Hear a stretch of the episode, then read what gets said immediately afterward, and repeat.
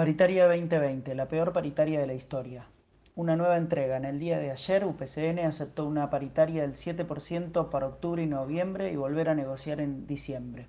Es inaceptable por insuficiente y porque no cierra el 2019, donde perdimos en términos porcentuales un 25% entre junio 2019 y junio 2020, y que este 7% no le puede hacer frente a la inflación proyectada para 2020 que es del 40% una verdadera vergüenza. El 7% es un insulto.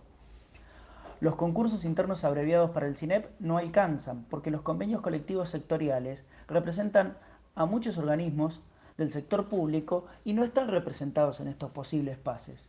La incorporación de nuevas licencias en el presentismo no alcanza, porque el trabajador no falta porque quiere, sino porque lo necesita y no puede ser una moneda de cambio ir a trabajar. Ya sabemos quiénes son los ñoquis de siempre sea el presentismo mensual o cuatrimestral, no es un aumento de salario.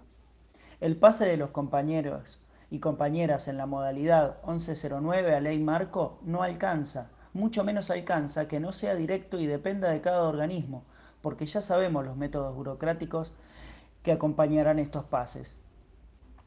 El aumento del 28% de la unidad retributiva a los compañeros y compañeras del 1109 no alcanza, primero porque vienen relegados hace años y es desde el primero de noviembre a cobrar en diciembre.